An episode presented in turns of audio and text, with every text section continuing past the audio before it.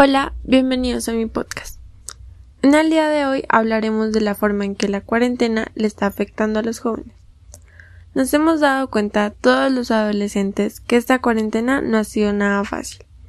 En esta cuarentena muchos hemos tenido ansiedad, depresión, momentos de relajación, estrés y demás cambios.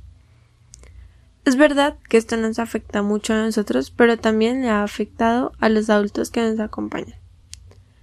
Para hablar de esto, tenemos invitado a Santiago Pinta. Él es un adolescente estudiante de la Universidad del Cauca, al cual la cuarentena le ha traído diversos cambios en su rutina de vida. Hola Santiago, es un gusto tenerte en nuestro podcast. Cuéntanos, ¿de qué forma te afectó a ti esta cuarentena? Hola, estoy muy contento de estar en tu podcast, realmente es un honor. Bueno, para comenzar quiero enfatizar que para mí la cuarentena ha sido un cambio radical en mi rutina.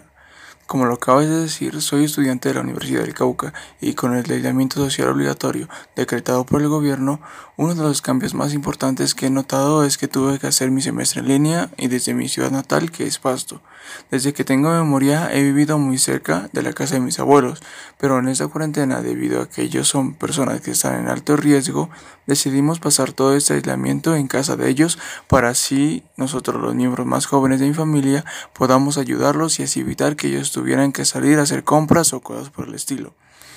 Con este cambio he podido estar más cerca de la mayor parte de mi familia y me ha gustado mucho compartir tanto con ellos, ya que hace mucho tiempo no los sentía tan cercanos, más porque desde que entré a la universidad esto me ha quitado mucho tiempo y hemos dejado de convivir como en etapas cuando era más joven. Por otra parte, si hablo del ámbito académico, también ha cambiado mucho desde la forma de aprender, ya que las explicaciones ahora se hacen de forma virtual y esto también representa grandes cambios. Uno de los cambios que quiero resaltar es que ya no gasto tiempo en transportarme hasta la U y ese tiempo lo uso para desayunar. Por otra parte, la exigencia académica ha sido mayor durante este semestre virtual, pero al estar siempre en casa dispongo de más tiempo para dedicarlo a estudiar y creo que mi desempeño ha mejorado. Ah, qué bueno que ahora alcances a desayunar y también tu desempeño académico esté mejorando. ¿Qué cambios has notado en la educación virtual? Pues realmente muchos, tanto positivos como negativos. Aunque se acaba la interacción directa como era antes, he visto una gran ventaja en que las clases queden grabadas. Por ejemplo, presencialmente la gran mayoría de las clases no pueden durar más de dos horas, por lo que en ese limitado tiempo el profesor debe explicar, resolver dudas y si es necesario copiar en el tablero algunas de sus explicaciones. Para uno como estudiante, este limitado tiempo no alcanza para atender y para copiar, o incluso a veces hay que hacer ambas cosas al tiempo para no perder de las explicaciones. Y muchas veces al dedicarse a copiar no se entiende bien a lo que habla el profesor. Ahora, como las clases están grabadas, en mi caso, me doy el lujo de asistir a las clases, atender muy bien y cuando esas finalizan, mirar el video grabado para tomar apuntes. Creo que esto ha mejorado el proceso de aprendizaje, aunque ciertamente requiere más tiempo que la clase presencial. Pues ciertamente también he notado que ahora la exigencia académica en cuanto a trabajos y talleres ha aumentado. Y yo también he tenido que dedicar más tiempo para cumplir con mis deberes. Y en cuanto a tu vida personal, ¿qué cambios ha traído esta cuarentena? Pues en esta etapa mi vida personal prácticamente gira en torno a mi vida estudiantil. Aún así puedo decir que ya no he compartido con mis amigos o conocidos y siempre pienso que tan conveniente puede ser salir a la calle de compras y siempre evito salir al centro de la ciudad. ¿Y antes salías mucho? Mm, no, salía muy poco.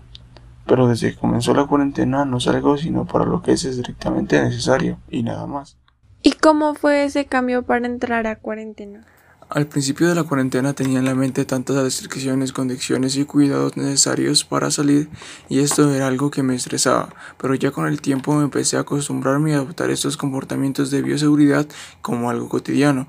Aún así, algo que me ha venido preocupando es en esta cuarentena es la crisis social que se está generando, ya que muchas personas han perdido sus empleos, las personas que trabajan en la calle ya no lo pueden hacer o incluso la policía les pone multas por hacerlo, ya que pueden generar contagios. ¿Alguien de tu familia o alguna de tus personas conocidas ha tenido este problema?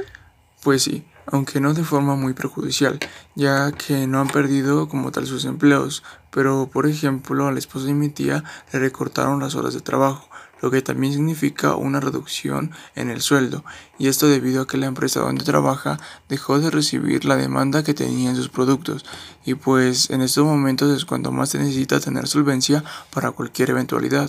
¿En qué trabaja el esposo de tu tía? En una tipografía. Esta empresa que se encarga de imprimir calendarios y cosas como de publicidad para otras empresas o locales de negocios.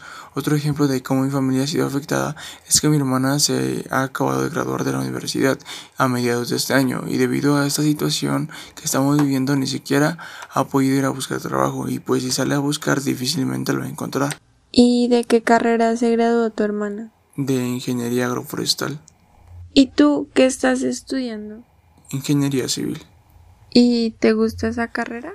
Sí, antes de graduarme quería entrar a estudiarla y pues todo se me dio y me parece que en este contexto de pandemia se evidencia la necesidad de infraestructura en los hospitales así como más centros de atención médica para atender bien a los enfermos no solo de ahora por COVID sino de cualquier otra enfermedad en otra época. Sí, aquí en Colombia hace falta mucho desarrollo y mejorar los servicios que se prestan a los ciudadanos. Sí, esto se ha evidenciado en esta pandemia, ya que no se contó ni con la infraestructura ni la tecnología para atender de la mejor forma a los infectados, e incluso los doctores y médicos que han sido los encargados de amortiguar los efectos negativos de esa pandemia en cuanto a muertos y enfermos de gravedad no han tenido los implementos necesarios.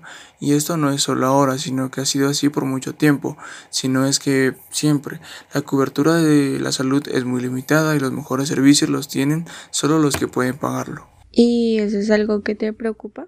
La verdad, sí, me parece que hacen falta los cambios y los medios para que se pueda intervenir más en salud y que los colombianos podamos recibir un mejor servicio.